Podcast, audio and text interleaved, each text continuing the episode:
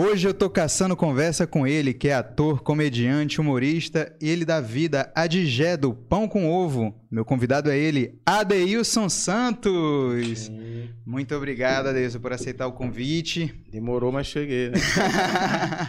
Nessa vida corrida da gente, mais uma hora dá. Graças a Deus. É importante informar que nós estamos sem máscara, mas nós fizemos os testes de Covid. Sim, é importante. Beleza. Nesse momento tão difícil, é importante fazer teste, né? Para poder garantir né, a segurança de todo mundo. E continuar o- as restrições, o uso de máscara, álcool em gel, beleza? Nossa preocupação aqui com a Covid. E aí, meu amigo, como é que você tá? Tá tudo bem? Tá tudo bem, graças a Deus, né? Passando esse momento difícil, mas tá tudo bem, graças a Deus. Levando Ade- os projetos na medida do possível. Adeilson, a primeira que- pergunta que eu quero te fazer é a seguinte. Fala. Hoje em dia, você é o Adeilson Santos e nas horas vagas tu é a Digé? Ou você já é a Digé e nas horas vagas tu é a Adeilson Santos? Me Não, conta como é que tá a tua vida aí. Na verdade, assim, eu sou Adeilson Santos e até eu acordar, né? Depois que eu acordo, aí já tem programa para fazer, aí já entra de Gé e só sai depois do trabalho. É mesmo, Geralmente é cara? assim, é porque a gente tá com um programa que tá no ar, né? Que agora era Barracão Pão com Ovo no mês de Uhum. julho, de junho, e agora começou o mês de julho com de férias com pão com ovo. Então o programa começa uma hora, mais 11 horas já começa a maquiar, aí termina duas, três, se tiver gravação a gente estende, senão o Digé vai descansar e volta no outro dia. Mas são 12 meses já fazendo maquiagem todos os dias. E essa maquiagem, é, tu, já, tu já sabe fazer? Tu sabe, consegue fazer por conta própria? Olha, a, a- a- não tem como falar de Digé sem falar de Clarice, né? Sim. A, a maquiagem de Clarice, né? O César consegue fazer uma maquiagem bem mais elaborada. A da Digé ela é mais básica, até porque a Digé ela não tem muito tempo também para estar fazendo maquiagem. Aham. A Digé tem muitos filhos para criar. Então, assim, a maquiagem da Digé já é mais básica, mas ela não abre mão da sombra azul, né? Sim. Virou marca registrada da Digé. Aquela sombra. Mas coisas rápidas a gente faz. Depende, depende muito. No caso do programa, a gente faz uma maquiagem. é, ela é mais. Ela, ela é feita quase da, da- da- do, do meio do rosto para cima, porque o resto é ocupado por máscara, né? Sim. Que a gente faz o programa de máscara. Entendi. E Adeilson, como é que era a tua vida na infância? Tu, é- tu é daqui de São Luís mesmo? Sou de São Luís, né? Meu nome é Adeilson de Jesus Costa Santos. Acho tão chique quando alguém fala isso na entrevista. Mas Meu nome é fulano de tal, o nome completo. Meu nome é Adeilson. Eu sou da Madre Deus, nasci na Santa Casa. Uhum. ali na Rua do Norte, mas fui criado na Madre Deus. Né, mas eu tenho é, é, influências também do Maracanã por conta do meu pai, né? Que é minha mãe da Madre Deus, meu pai é do Maracanã, mas eu, mas eu sou filho da Madre Deus, nascido e criado. E com ele, é, na tua casa é só, é- tem teus irmãos? Sou Quantos eu, irmãos? É, da, foi do casamento do, do, do, do casamento da minha mãe com meu pai, nós éramos três. É, infelizmente a minha irmã nasceu com microcefalia na época, morreu ainda jovem, com 12 anos, então ficou eu e o Anderson. Depois a gente é, acolheu uma terceira irmã, né, que foi morar com a gente, que, que é a Marinildes, e da- do casamento do, do meu pai, do segundo casamento, tem um outro irmão, que é o Emerson. Então, na verdade, nós somos quatro, né? E aí, né, como é que era essa vida na, na infância? Vocês é, já gostavam de comédia? Como era? Não, na verdade, eu sempre fui muito moleque, Uhum. né? É, é, na verdade, o teatro, depois do teatro, eu fui perceber que realmente quem eu era. Mas eu sempre fui, aí, mas fazendo uma retrospectiva, eu sempre gostei de de estar com brincadeiras, de fingir que tava passando mal, que eu odeio isso. Sempre lá diz, olha, o dia que tu estiver passando mal de verdade, tu vai ver que ninguém vai, vai acreditar, porque eu sempre gostei de fingir que tava desmaiando, ou que tava passando mal, essas, essas, essas, tinha essas viagens, assim, essas brincadeiras, mas eu sempre fui, é assim, em algum momento, na escola não, os meus amigos de escola, eles, eles ficam surpresos quando vão assistir Pão com Ovo, eles É falam, meu mesmo, Deus, é cara? tu mesmo que tá fazendo de Gé, porque eu era muito calado na escola. Aham. Porque muita gente acha que eu era aquela criança de se partici- participar das, das brincadeiras, do teatro. Eu ficava muito. Eu era muito de falar. Eu sempre falei muito. Aham. Falava, falava, conversava na turma e era chamar a atenção, convidado para sair às vezes, né, da, da Aham. sala. Seu Adeilson, não quer conversar lá fora com seus amigos? Porque eu sempre estava conversando e tal. Mas, assim, para participar mesmo dos eventos, eu ficava. Eu era um pouco tímido até. O teatro fez isso, né, aflorar e, e eu perdi essa timidez. Mas ah, eu fui criado na rua, né, brincando no centro, brincando, porque hoje em dia, infelizmente, as crianças não podem mais brincar como antigamente. É tudo no tablet hoje É, em dia. todo todo mundo aqui é, é, né, no, no, no, no, no iPad, Free- no Free- Free Fire. Free Fire, ninguém conversa com ninguém. Não, eu fui criado brincando de, de Infância raiz. infância mesmo, era, era queimado, era improvisava vôlei, era cola bandeira e essas, essas brincadeiras que a gente conhece aí do cotidiano maranhense. Uma criança normal, assim, sem sem, sem muito é, é, é, estripuliza, assim, né? Pegar, pegava umas, umas, umas cintadas de vez em quando, porque merecia também, né? Porque se fosse atrás, passava o dia inteiro na rua correndo. E como é que foi a, a, quando tu entrou no teatro? Já foi na adolescência? Ah, o teatro, não. O teatro já veio, já eu entrei no teatro com 21 anos. Em 96, na verdade, eu fui pro teatro para fazer um curso de, de cerimonial. Acabei trabalhando na bilheteria do teatro. E daí veio o convite para fazer o primeiro espetáculo, que foi um, que, que já foi um sucesso na época, que era uma linda quase mulher. Sim. E aí veio o convite do Denilton Neves, que hoje é jornalista, ator e jornalista também, produtor. Aceitei o convite, entrei, aí depois da Linda vieram outros trabalhos, e aí eu fui entrando e fui conhecendo as pessoas, eu fui fazendo oficina, Aí conheci, de cara conheci Urias, o César e, e, outros atores e outras companhias e fui fazendo ali, assim, um, um pé de meia é, é, cultural, né? Assim, no meio da, de, desse do turbilhão que era São Luís. Na verdade ainda é, hoje em dia tem muitas companhias de teatro ainda, só que como a gente foca muito no Pão Covo, a gente acaba não quase não tendo acesso a, a todas essas companhias que estão aí trabalhando. Né? E na época que eu fazia as oficinas, e a gente tinha aquele contato direto com outros artistas, né? Então daí eu fui entrando e fui fazendo vários cursos de teatro, fiz muitos outros trabalhos, é, participação em filme, Dono do Mar, é, fiz espetáculos com o próprio Urias de Oliveira também, com o mestre, que a gente que eu aprendi muito com ele, até ter o projeto do Pão com Ovo, que aí eu tive aí essa honra de trabalhar com Boaz, que, que, que foi feito é, essa encomenda de criar Clarice de Gé para o teatro empresarial, porque muita gente pergunta como é que nasceu Clarice, como é que nasceu Gé. A Clarice de Gé, elas, na verdade, elas nascem antes do projeto do Pão com Ovo. Hum. Né? É, a gente recebeu essa encomenda de criar duas personagens. Como é que, é, como é que foi a Era questão teatro do... empresarial, na ah, verdade. Tá. Né? A gente uhum. recebeu é, essa, esse pedido né, do, do, do Bruno Lima, que hoje é nosso produtor também, para a gente criar em determinado momento os personagens para dar treinamentos para a empresa. Ah, entendi. Casa Clarice de Gé. E, e elas começaram a funcionar, as pessoas dentro das empresas, porque assim, tinha muita gente que. Tem muita gente que faz um péssimo atendimento, mas que não se vê nesse péssimo atendimento. Sim. Por mais que ela assista uma palestra, ela não consegue se ver. Ela diz, não, aquela, aquela dali não sou eu que estou atendendo daquele jeito. E aí, quando as personagens entravam em ação, né, a Digé que não sabia atender nada e a Clarice que fazia um atendimento já melhor, razoável, elas começavam a se identificar, ah, tu atende igual Clarice, ah, tu atende igual, igual de Gé. Aí daí foi que o César disse, Deus, os, os personagens estão funcionando.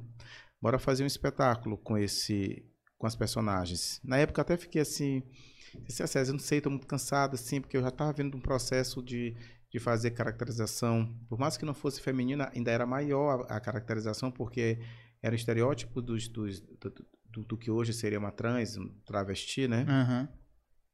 É, e continuar vestindo de mulher e fazendo maquiagem, botando roupa e tal. disse, ah, César, não sei. Ele, não, mas bora, os personagens são ótimos, já tá tudo na minha cabeça, eu faço a direção, já tem um começo, meio e fim da peça, vamos fazer. Aí a gente começou a fazer o Pão com Ovo, estreou Vai fazer 10 anos agora. Caramba, 10 anos já. 10 né, anos. Aí começou, a gente fez a primeira estreia na Praça. É... Aqui essa praça, gente, Maria Aragão, uhum. Feira do Livro. Começamos ali com o pão com ovo. Aí de lá a gente fez uma. Ali foi só o sinal, vamos fazer na praça, a gente faz logo na feira aberta e vendo que, que, como é que vai ser a reação do público. Foi a melhor possível. Que massa. As pessoas sorriram muito já na primeira apresentação. Aí a gente partiu para a estreia, que foi no teatro do Colégio Batista, que já funcionava a UVA, a universidade, a faculdade UVA. E depois a gente fez uma temporada na própria Uva, mas já aqui na Rua do Outeiro, no centro da cidade, até uhum. chegar na Arthur Azevedo. Né? E depois disso, da estreia, pronto, a gente não parou mais, né? é, Adeilson, a gente ainda vai falar muito ainda de, de, de gé, de pão com ovo.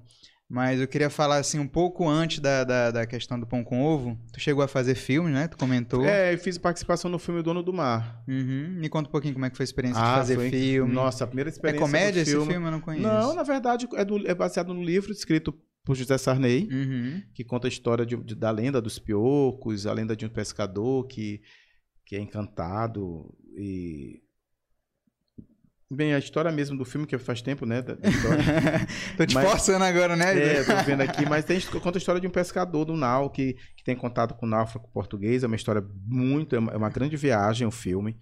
Mas experiência, assim, não, foi tudo novo, né? Quando me convidaram para fazer o filme, eu estava no processo de fazer teatro. Eu disse, gente, Aham. como é que eu vou fazer o filme? Mas eu fui lá, né? Vamos experimentar. E aí foi uma, uma experiência muito. Primeiro foi emocionante estar ali numa van. Eu lembro que tinha alguns artistas, era Alexandre Paternosti, tinha Isadora Ribeiro, que na época estava super famosa, que faz, né, de- depois de ter feito a abertura do Fantástico, fez algumas novelas e tal. E aí eu cheguei na van, encontrei um monte de artistas e era de manhã cedo a gravação. É muito cedo que você grava filme, né? Nossa, Muito cedo. 5 horas da manhã já tinha que estar lá no hotel para sair, porque depende de luz e tal. E aí eu vi todo aquele, todo aquele, aque- aquele É universo né? diferente do, do que é gravar um cinema, né? Mas foi uma pequena participação, mas que serviu, de, mas que foi de grande experiência. Foi uma ponta só que eu fiz no filme, mas a gente passou aí uns dois dias para gravar, dá muito trabalho. Que louco, né? Mas a gente aprende muito vendo como é que, a- por que, que tem essa, tanto essa valorização de um filme, né? Toda esse, essa, essa, essa indústria por trás do cinema. Foi o meu primeiro contato. E é, já teve outras, outros convites, outros projetos de filme ou só meio não, a depois foi pro gente teatro? tá, a gente não, eu também participei de um filme que ainda que não ficou pronto.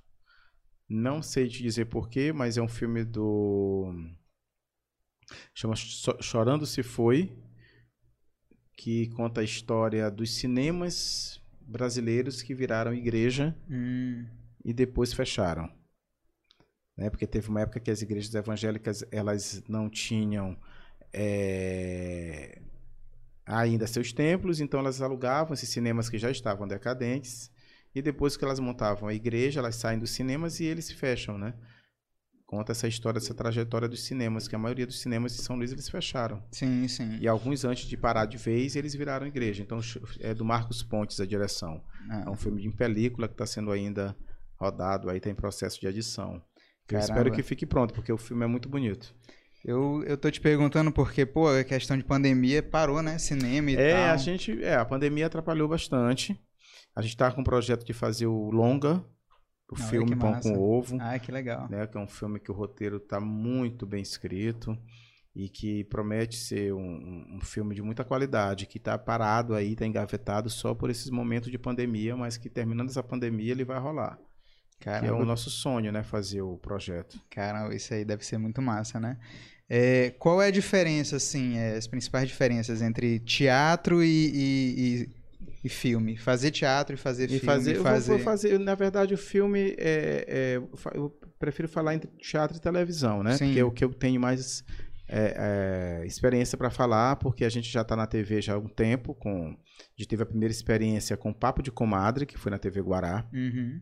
que era um programa de entrevista com os personagens, e a última grande experiência com a TV que eu tive foi a live do Pão com Ovo, agora em junho, né? Sim. Que a gente fez um, 50 minutos de ficção na televisão.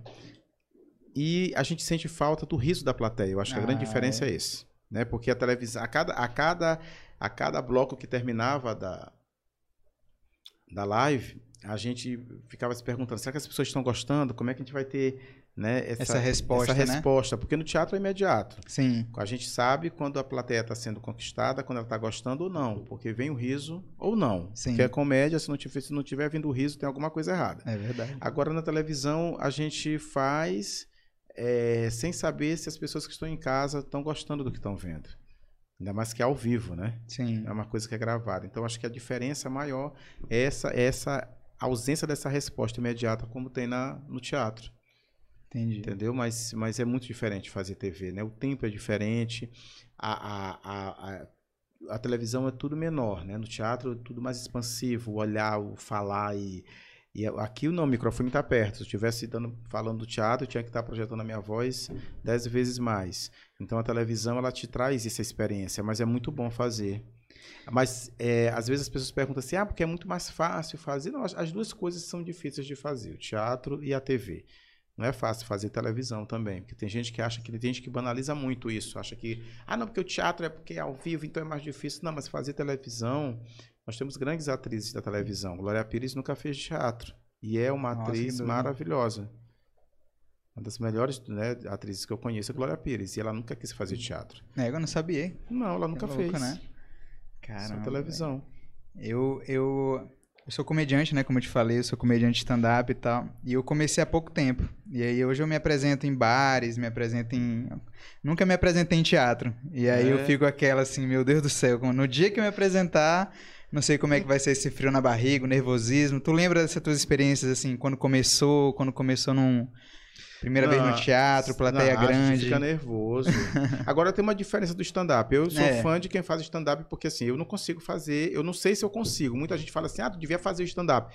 Mas o stand-up pra mim, ele é muito difícil de fazer, porque tu Sério? chega, é, porque a pessoa chega e porque eu tô acostumado a fazer teatro e por trás sempre tem um Um personagem, pra fazer, é, né? Sim, E o stand-up é o, é o personagem é tu mesmo. de cara limpa. é. Cara limpa. Eu sempre brinco, pô, do jeito que o cara chega do, do, do aeroporto, ele vai lá com a camisa dele, né, Aham. básica, chega, senta, pega um violão ou não, um microfone e começa a contar. Ah, minha mãe! Engraçada, né? e a galera se acaba rindo. Não sei se eu, se eu, se eu consigo fazer um stand-up, por exemplo. Mas o teatro, o, o, o- o- eu acho que o- a adrenalina do teatro é essa, é a estreia, é abrir a cortina, ver se será que vai ter gente para me assistir, será que não vai, será que se a gente escuta né, a, a, a- plateia conversando e tal, e a primeira vez que eu fiz o teatro, que eu comecei a fazer teatro, foi para poucas pessoas, uma plateia pequena, era só uns amigos, Aham. e aí depois vai enchendo, vai enchendo, vai enchendo, vai enchendo, mas assim, faz, a maior experiência com teatro é fazer na rua, para mim. É mesmo. É a Caravana Pão com Ovo, né, que é um projeto aí de grande sucesso, que a gente Sim. já fez aí muitas, muitas, muitas cidades no, no Maranhão, que é diferente do sair da caixa cênica do teatro. Porque o Sim. teatro, e- ele, tu tá dentro da caixa cênica, ali tu tá protegido, né? Tu sabe, as pessoas, elas têm uma regra no teatro. Sim. Pede para desligar o celular, não pode bater foto, não pode filmar. Então, assim, é- tu- as pessoas estão ali, mas elas sabem que, que elas sabem que existe uma regra e a gente fica confortável com isso. Né? Ali é, é o- é o nosso grande templo, o teatro. E fazer na rua, não. Ainda mais no palco, numa cidade é, onde tu vai ter o carro de som, vai ter o, o pipoqueiro, vai ter a criança que chora, tem as pessoas que chegam. Já aconteceu várias coisas com a gente na caravana Pão com Ovo. Me conta uma aí bem Assim, uma, curiosa. A gente estava em Presidente Dutra, nem bem começa a peça. Antes de começar a peça, começa uma correria na praça. E a gente entra pro camarim, todo mundo desesperado. Meu Deus, o que foi? Será que é briga? Vai ter tiro? Era um boi. Um boi resolve passar no meio de onde estavam as cadeiras, as pessoas estavam chegando. Meu Deus, no meio E todo mundo começa a sair correndo e a gente tem que fazer o espetáculo do mesmo jeito. Outra foi na. Foi Chapadinha, né? A gente estava em Chapadinha, na praça. Eu acho que é Praça do Livro, alguma coisa assim, e começou uma briga na lateral da praça. Todo mundo largou de assistir Pão Covo para ver a briga. Aí as pessoas foram lá, a briga acabou a briga e todo mundo voltou para assistir a peça. E a gente tem que continuar a peça. E como é, que é a e o- reação E o episódio mais louco foi o nosso assalto, né? Que a gente foi Caramba, vocês viram saudade. assaltados na área Meu de Deus. né? A gente foi fazer um. Tava fazendo o, o projeto de praça pública e a gente chegava antes para passar o som, 4 horas da tarde. Te- Rolou um assalto dentro do camarim. Meu Deus. Levaram do céu. celular, cordão e tal. E a gente fez a peça do mesmo jeito e as pessoas elas não ficaram sabendo, a grande população não ficou sabendo do Hum, assalto. Entendi. Porque a gente fez a peça normal, só que a gente não bateu foto, porque no final a gente sempre bate foto com todo Sim. mundo. Então nesse dia a gente saiu correndo, feito doido, todo mundo com medo, que a gente não sabia quem tinha roubado. Aí botaram os carros em fileira e a gente saiu, terminou a peça. Aí que as pessoas foram achar estranho, porque a gente não tinha batido foto, Hum, mas é porque tinha rolado ali um assalto com pão corvo antes de começar a peça. Caramba. Mas a gente fez de boa. Foi como. Foi no flow, assim, ah, já, Não, é, já, foi, já foi. seguro. Não, mas a gente fica também no TFTF, né, meu filho? Porque a gente não sabe o que que pode vir dali. É. Mas aí a polícia foi acionada, deram proteção pra gente, a gente fez espetáculo tranquilo. Ai, que bom. Caramba, que curioso. E me conta um pouquinho sobre a questão de quando vocês estão se apresentando, o que que rola nos bastidores, as conversas ali, como é ah, que... rola muita molecagem. Eu geralmente, hoje, assim, o, que, o que eu não fiz na escola, Aham. eu faço hoje na- no- nos bastidores, assim, né? Tiro onda com um, com o outro e tal, dou uma animada na galera, assim. Quando eu tô um pouco calado, todo mundo diz, ah, o que que tu tem hoje? Tá bem? Porque eu chego, já começo a... eu a gente tem uma, uma, uma amiga que trabalha com a gente nos bastidores, que é a Márcia, e ela disse, ô, mas tu atenta, todo mundo lá vem atentar? Lá vem um atentado. E eu começo a tirar onda e, e não deixo ninguém quieto. Dentro da van, viajando também pelo interior, Quando faz um silêncio é porque eu tô dormindo. Ah, é? tu é da resenha. É, eu sou da resenha. eu sou da resenha, eu sou fundão da classe. Fundão né? de... Tiro onda com o motorista, que a gente boa demais, aí mexo com todo mundo. Aí quando eu resolvo dormir, fica aquele silêncio. Aí quando eu acordo, oi, aí pronto. Ah, acordo, aí pronto, ninguém dorme mais. mais ou menos isso. E me conta é, as cidades que vocês foram aqui no Maranhão que tu te surpreendeu. É, na verdade a gente se surpreende em todas as cidades, inclusive São Luís, né? Uhum. Apesar de estar fazendo pão curvo há muito tempo, mas a gente fica surpreso de fazer a cidade operária e estar lotado. A gente, eu lembro que a gente estava em cartaz em São Paulo e viemos para o aniversário de São Luís para fazer no Reviver. Uhum. Nossa, quando chegou aqui perto do Mercado do Peixe já estava tudo lotado o estacionamento. Eu achava até que tinha uma outra atração e, e, e, o César comentou, gente, será que tem alguma banda também? Tem alguém antes da gente para fazer pão com ovo? Porque era um engarrafamento louco e a gente chegou na Noro Machado e estava lotado para ver pão com ovo. Então a gente, a gente fica muito surpreso até hoje. Agora, claro, quando a gente vai se afastando da, da capital, a gente. Hoje a gente. Porque assim, no começo a gente chegava no sul do Maranhão, ainda tinha muita gente que não conhecia pão com ovo. Uhum. Mas em função, em função da internet, que a gente foi primeiro para a internet, para Tavão Cheirosa, aí agora depois é, de ter aparecido na televisão, na Mirante, esse apoio é muito importante também, porque a, a TV ela ainda alcança muita gente, Muita apesar de gente. muita gente falar assim, ah, hoje em dia tudo é internet, mas a televisão ela tem um alcance Absurdo. incrível ainda. Então, hoje, chegar em qualquer lugar do estado do Maranhão, o Pão com Ovo ele tem um público muito grande. Então, isso deixa a gente surpreso, porque o estado é muito grande. né? E nem todo mundo tem acesso às notícias que chegam da capital. Sim. Aí chega uma peça de teatro, a gente estava em Timbiras, eu acho que foi uma cidade que, que se a gente voltar hoje, as pessoas já vão ter mais acesso. Eu lembro que em Timbiras, é, a peça começaria às 7 horas, deu 7 não tinha ninguém na praça. Aí, Nossa. nossa, não vai vir ninguém aqui. Mas aos poucos as pessoas foram chegando, chegando, aí o espetáculo foi começando, e as pessoas vão sentando e vão sendo conquistadas por, ele- pelo humor, e no final tá todo mundo rindo. Aí elas se interessam de saber o que é o pão com ovo, né? E Adeilson, esse nome, Pão com Ovo, foi criação de quem? Foi, foi uma ideia do César. Aham. Na verdade, quando a gente resolveu fazer o, o pão com ovo, ia se chamar a pataquada. A pataquada? É, pataquada. Que o maranhense muito falei, para com essa pataquada. Sim. Ia se chamar pataquada. Aí ficou pataquada, é, mas tem que ter um nome melhor, pataquada. E um dia ele estava sem carro, pegou um ônibus, eu acho que lotado, deve ter sido a Calhau, Litorânea. e aí, sério, e aí ele me ligou, deu, tô aqui apertado no ônibus, tá maluco isso daqui, eu tô me achando tão pão com ovo. O que que tu acha desse nome? Eu disse, ah, ótimo, pão com ovo. Ele, é, tô muito, muito pão com ovo, porque a gente fala muito isso, né? Fala, coisa fala. pão com ovo. E aí pão com ovo pegou. Mas é um nome muito engraçado, porque toda entrevista as pessoas têm que perguntar por que, que surgiu o nome pão com ovo. Aqui em São Paulo, Fortaleza, enfim. Mas as- o pão com ovo é uma coisa, e tornou, é uma coisa popular, né? Sim. E eu acho que casou bem, foi aquelas coisas assim, foi, casou bem com, com as personagens. Sim. É porque a Muito, gente- pô. muito porque todo mundo come. Da É. península ao fumacê se come pão com ovo, né? Sim. Então assim ficou um nome bem, bem original nosso mesmo, que funciona em qualquer lugar. Isso é muito. Lembra muito a criação do nome do meu grupo de comédia, né? Que eu te falei que a gente tem Ah. um grupo. É, a gente passou muito tempo. A gente criou um grupo no WhatsApp e falou assim: pô, a gente precisa de um, de um nome pro nosso grupo, né? E aí ficou, ficou, passou semanas e tal, e nada de um nome. Aí a gente pensou em Reis de Paus. Reis de paus. Reis de Paus. Aí, cara, esse nome é engraçado. Mas a gente pensou assim: É, poxa, mas- pode ficar um pouco machista.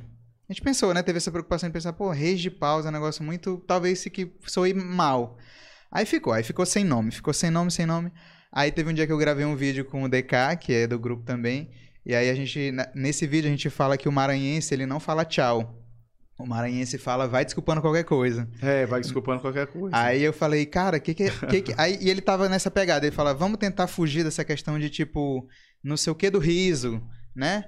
Fugir desse, desse, É, desse padrão, né? grupo- já tem muito grupo com esse nome, né? É, não sei o que do riso, não sei o que da ilha, não sei o que do humor, vamos tentar fugir disso. Aí a gente ficou e tal, pô, vamos botar vai desculpando qualquer coisa, porque a gente entra, faz o nosso show, quem gostar, gos- quem gostar gostou, quem não gostou, vai desculpando desculpando qualquer, qualquer coisa.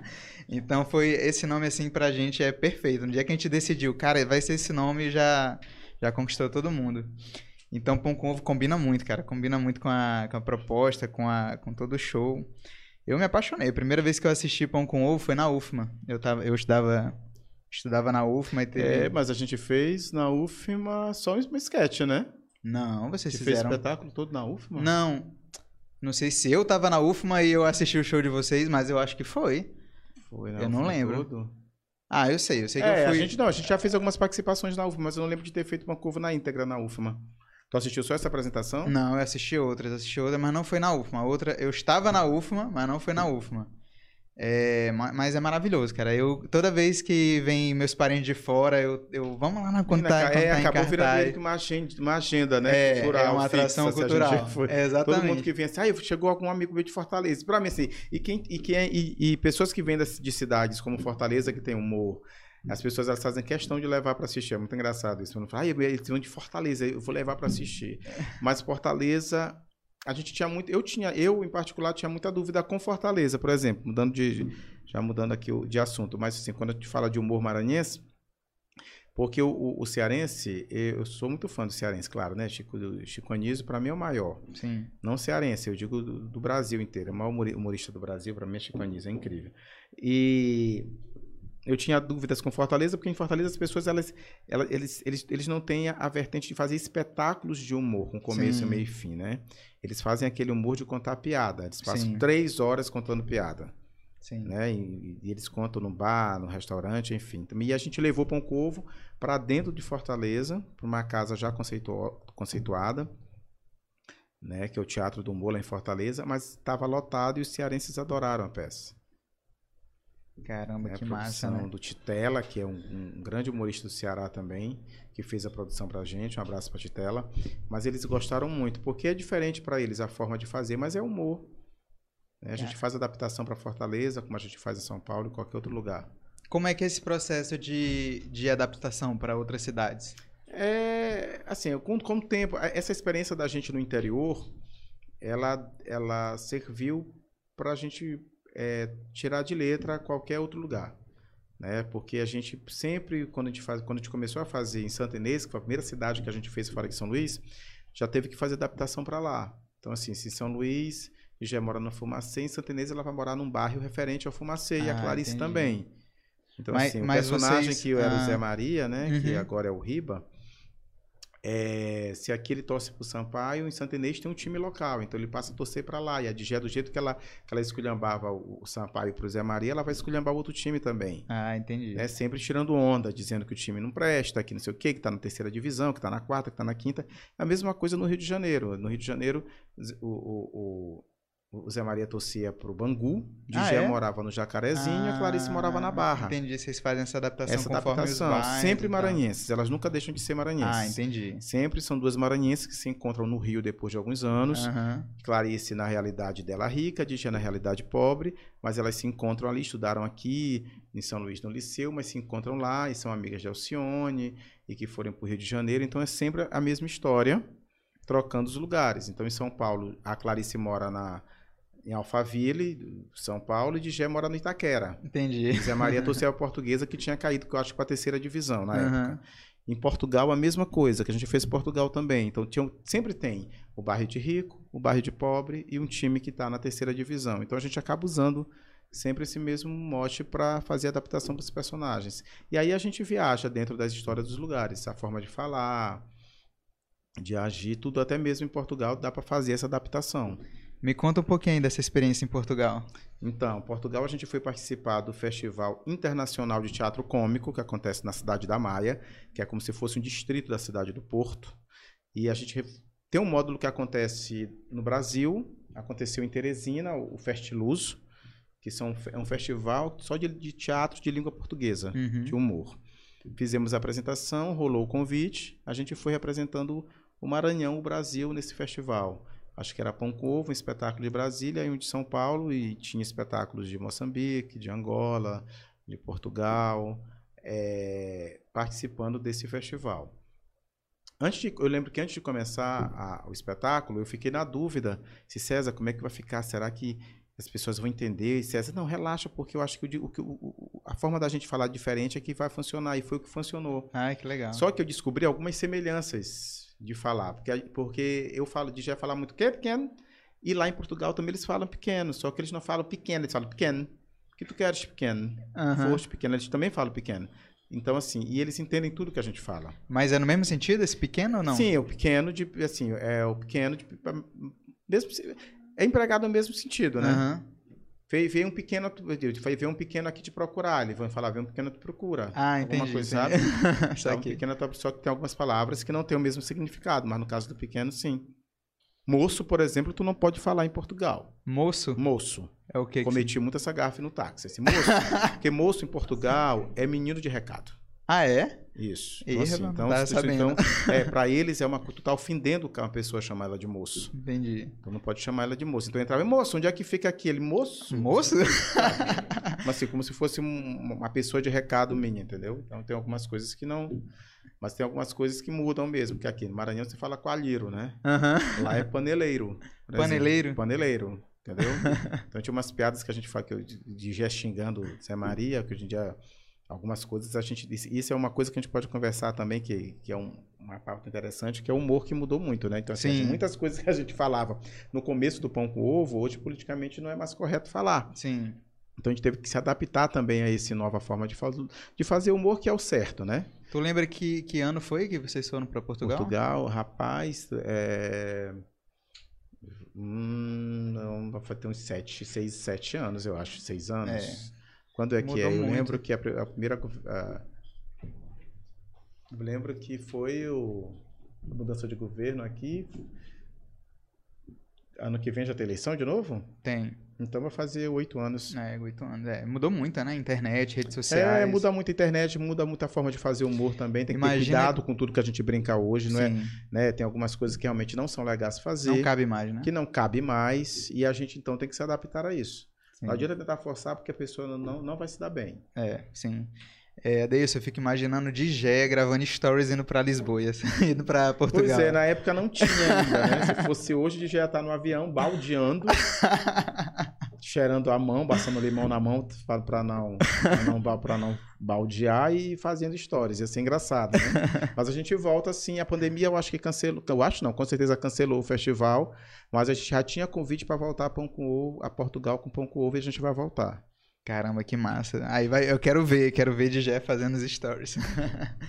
e aí, mas voltando ainda em Portugal, além desse- desses termos aí, que mais te. outras coisas curiosas lá de Portugal? Já ouvi falar que o povo lá leva tudo muito ao pé da letra. Tu chegou Ah, a passar por alguma situação? muito ao pé da letra, é verdade. Tipo, a gente teve uma situação engraçada que a gente chegou à noite no restaurante e é, e aí César perguntou pro, pro garçom, assim, porque aqui no Brasil, se, se eu, eu- eu- estou no restaurante, eu, eu deixo meu copo de cerveja, por mais que eu esteja sozinho à mesa, eu vou ao banheiro, eu deixo tipo a cerveja marcando o meu lugar. É, né? sim. É. Então tu vai chegar pro garçom e naturalmente tu vai perguntar, moço, tem alguém aqui na mesa?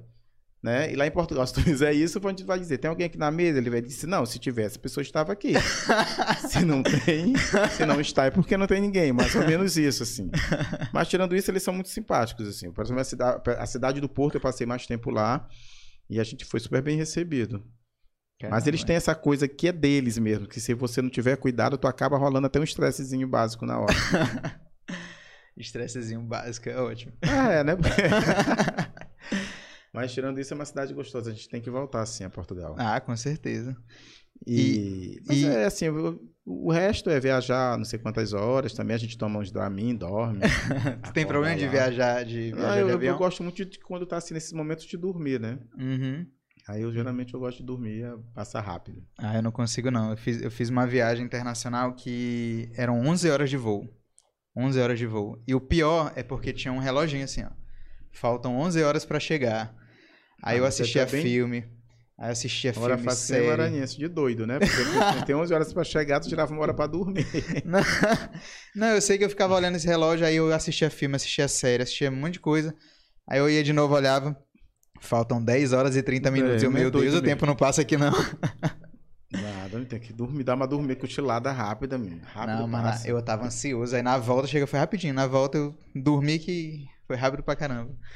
E eu achei engraçado quando tu falou de. Voltando um pouquinho, voltando à questão que tu Ah. falou do. do... Do stand-up, tu acha que tu não teria coragem, ou não teria, não, Não, conseguiria porque eu- fazer? porque o stand-up é, é. Eu não sei, eu nunca, eu nunca me coloquei, nunca me, me permiti fazer stand-up, não. De chegar e. Fazer muita história. Até porque eu, eu falo muita besteira também, né? e aí eu tinha que ter muito cuidado com o que eu fazia o stand-up, assim, porque eu vou me empolgando, eu vou falando de tudo, e tem algumas coisas que eu falo naturalmente que pra alguém pode ficar muito. Né? Olha, eu, eu acho assim, que no stand-up, quando a pessoa sabe que vai ter um show de stand-up, eu acho que a pessoa já chega com uma outra. É, porque eu Né? vejo que tem gente que pega pesado em stand-up, né? Que ele começa a falar de tudo, aí envolve outras coisas e vai pegando assim. Aí. é, Eu acho que tinha que ser uma coisa bem pensada, né? Porque Não, hoje em dia. isso- Porque, assim, tem que ter preocupação com o que se fala hoje em dia. Hoje em dia você falou, comentou qualquer tipo de assunto, aquilo vira uma polêmica. Sim. né? E a gente está num momento complicado de discutir várias coisas que precisam ser discutidas, como o preconceito que sempre está em voga, que a gente, né, que, que rola, como outro dia aconteceu no Big Brother, a história do cabelo lá do menino, que muita gente acha que foi mimimi, mas que realmente tem aí várias coisas embutidas dentro daquela história do cabelo. Ah, talvez ele tenha feito um exagero, porque ele reclamou, podia ter chamado ele e tal, mas assim, como, como foi falado lá, as pessoas estão cansadas de estar chamando alguém para falar que não quer que fale do cabelo Sim. né? Aí, aí, se, aí se pergunta política, tu dá tua opinião, aí começa na internet um monte de gente dizer, ah, porque não sei o quê, aí começa aquela esculhambação e as pessoas hoje, todo mundo acha que tá no direito de, te de comentar, de te agredir na internet. Tem isso, né? É, tem isso, né? Então as pessoas, elas, elas- todo mundo hoje em dia é, é blogueiro, todo mundo é jornalista, todo mundo tem o direito de estar esculhambando todo mundo, acha que tem, né? É. Aí todo mundo cancela todo mundo, e tu, às vezes a pessoa não tem nem chance de se, de de se defender. Então, assim, então, assim, pra, fa- até e eu acho que isso, para fazer um stand-up, tem que ter mesmo uma, hoje em dia, uma segurança muito grande, porque o negócio também não ficou tão fácil para fazer, né? É, tá cada Assim, dia mais nesse difícil. sentido, É, tem que sim. saber, tem que buscar a tua linha ali de saber o que, que tu quer brincar, o que, que tu vai falar. Né? Porque tem gente que usa também o stand-up para fazer suas- seus posicionamentos políticos também. Tem gente Sim. que faz isso, né? Tem. Como tem vários vídeos de gente que esculhamba determinada pessoa no stand-up, outros vão e defendem, outros. Aí fica aquela coisa, às vezes, muito até de, de, de regionalismo dentro do, do humor, né? De É. defesas. Mas eu acho mais interessante, mas no futuro eu não descarto isso, não. Aí, ó, fazer. Queremos ver É. Adeilson Santos no stand-up, hein? Já stand-up. pensou? Vinha Fazer uma participação no, no Vai Não, tem várias coisa? histórias. Olha, tem histórias engraçadas que eu posso fazer ainda, né? Quando eu conto, está assim mais à vontade, que eu conto para alguns amigos, porque né, meu pai, por exemplo, meu pai era uma pessoa muito rude, e ele, mas ele era gago. Então, e- e- e- ele ia falar, ele repetia muitas vezes. E aí ele era muito gago. Então, acho que quando a gente estava muito já na rua, ele dizia. Entra um bam, bam, bam, bam, bando de, de sacana. Aí ele tinha esse negócio de estar. Então, quando eu começo a contar essas histórias pra galera, todo mundo começa a rir. e diz, Pô, tu devia fazer um stand-up falando essas histórias e tal, do, do teu dia a dia. E aí, eu, às vezes, eu penso em fazer assim, lá no futuro, estar mais descansado, fazer alguma coisa no stand-up, contar mais histórias. Até porque não é, não é, não vai precisar da caracterização, né? Que tu já tá é. vindo de quantos anos aí, Adeilson, de É caracterização? Doido, é doido, é. Então, Eu comecei em 99, de lá pra cá eu não parei. Caramba. É, 99 pra cá dá o quê? Dá quantos anos já? Ixi, Tô é, a velho, né, idade gente? do, é, a idade do, 21. é, é a idade do Eris aqui, ó. No ano, no ano que ele nasceu, eu tava, fazendo, tava botando a primeira peruca. A primeira peruca quando nasceu. Mas é todo um processo. Eu lembro que ho- hoje eu vendo os meninos, tem outros meninos que, eu- que, que fazem né, o humor e que, e, e que, que se vestem de mulher. Agora, desculpa, porque é, são humoristas. não é, são humoristas, no caso da Valesca Furtado, né, que assumiu o nome de Valesca. Mas a Valesca, ela, eu acho que ainda se emprega a palavra de transformista, né? Porque ela não é trans. Uhum. É, me desculpa se eu estiver errado, porque hoje em dia a dominação e, e o e o certo é falar o certo. Sim. Mas assim, por exemplo, a Valesca é, se veste de mulher para fazer humor. E eu fiz isso, quando eu fiz isso em 99, aqui em São Luís, eu não lembro de alguém ter feito isso de forma assim tão aberta, que foi uma linda quase mulher. E eu lembro que eu desci em 99 a Rua Grande, panfletando meio-dia. A gente desceu no carro ali perto das lojas americanas. Aham. Eu, Mário Cardona, era o Morroy, o- o- duas pessoas que- uma, o- que, que já se foram. Não, uma que foi o Geraldo Lafon, que era um grande bailarino e ator. O Denilton Neves. A gente desceu a Rua Grande montados até o Reviver entregando panfletos. E eu lembro que as pessoas ficavam muito surpresas de ver aquele monte de homem vestido de mulher descendo a Rua Grande, entregando panfleto. O pessoal olhava assim e era só um panfleto simples, com escrito uma linda coisa de mulher. O pessoal olhava assim, olhava pra cara da gente. Aí tinha que faziam assim, ó. Na cara. Pegava o panfleto e olhava. né? Outros, ai, que legal, o que é isso? Aí alguns ficavam curiosos e tal. E, mas graças a Deus a gente não teve nenhum, nenhum problema com, com a homofobia, né? De, de nenhum tipo de agressão, alguém chegando. Não. Mas tinha o que a gente chama de curra, né? Que são os gritinhos. Ih, ei, e aí, olha, gostosa, sei o que e tal, sei o que. E a gente nem ia entregando panfleto. E, e, e, hoje tem os meninos que fazem o mesmo trabalho e que já tem um, um respeito maior.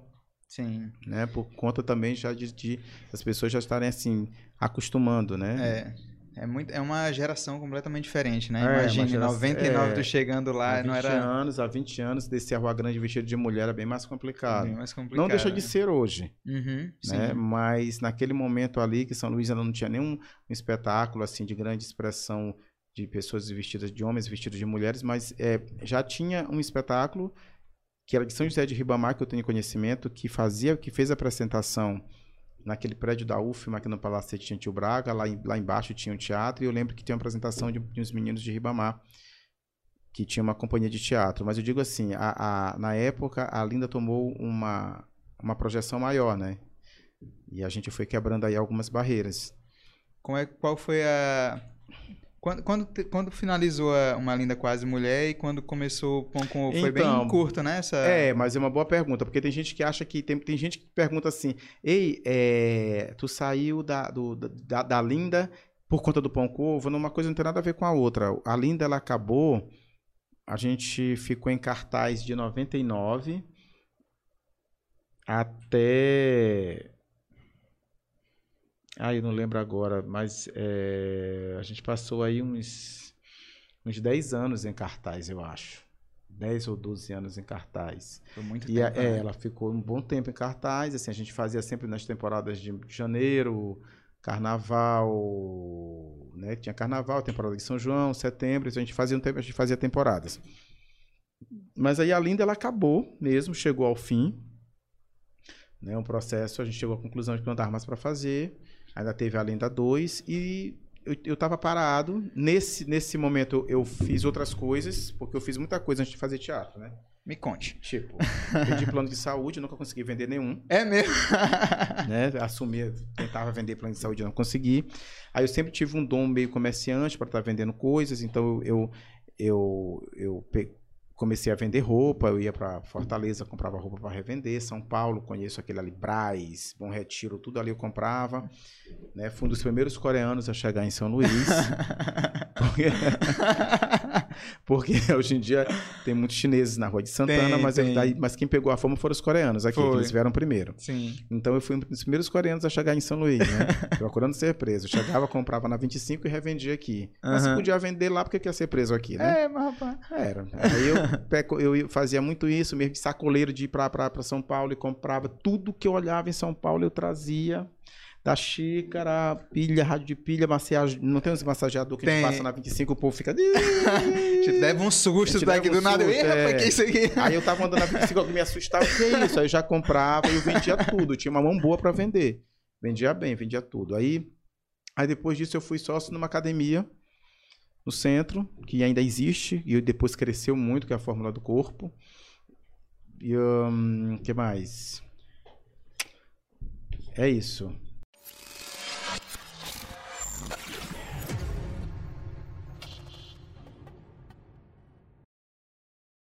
Pessoal, a gente voltou aqui agora com as perguntas que vocês mandaram e o arroba eumeninodk perguntou, Adeilson, qual foi o roteiro mais difícil que criou?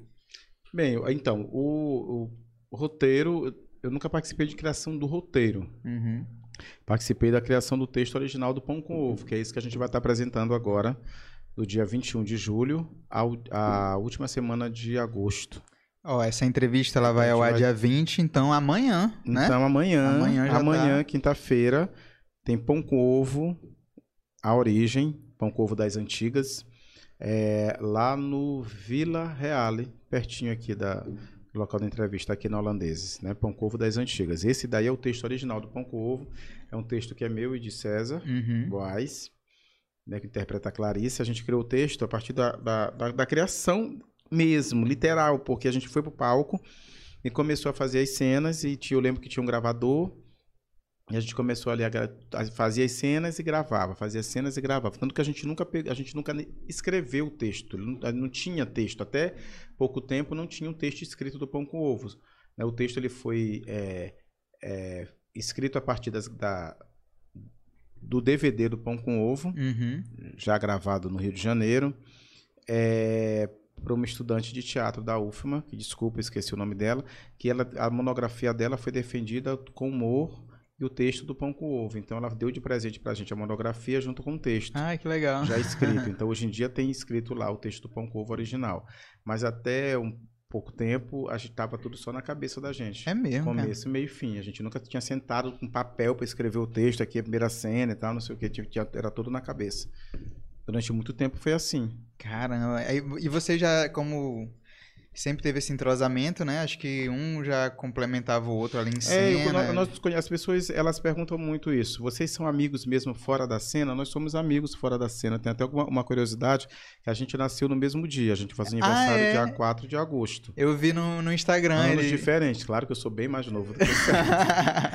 mas não são só três anos. Eu sou de 75, ele é de 72, mas a gente nasceu é, no mesmo No dia, mesmo dia 4 dia. de agosto. E por, por informações, por relatos de nossas mães, eu acho que até no mesmo horário também. É mesmo? Só que em anos diferentes. Caramba, que legal. Eu nasci na Santa Casa, ele no Hospital Dutra, já ali pertinho.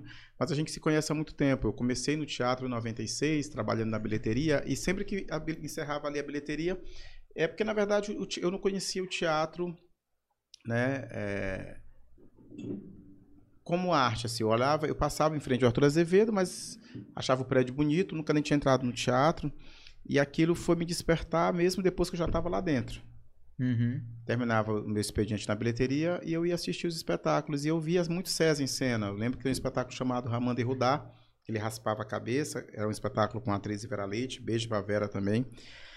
Uma atriz maravilhosa. E eles faziam essa dupla aí nesse espetáculo Ramanda e Rudá, a direção de Marcelo Flecha, um texto de piauiense. E eu sempre assistia ele. Depois eu comecei a assistir o Catirina, Uhum. que era do espetáculo também com a direção do Fernando Bicudo, a ópera Boi Catirina, aquele espetáculo lindo, e aquilo foi me encantando. Então, assim, eu assisti César várias vezes em cena. Quando eu comecei Uma Linda Quase Mulher, eu estrei no Circo da Cidade, que era um espaço alternativo que ficava ali ao lado da Integração. E lá ele era o diretor do, do- do espaço.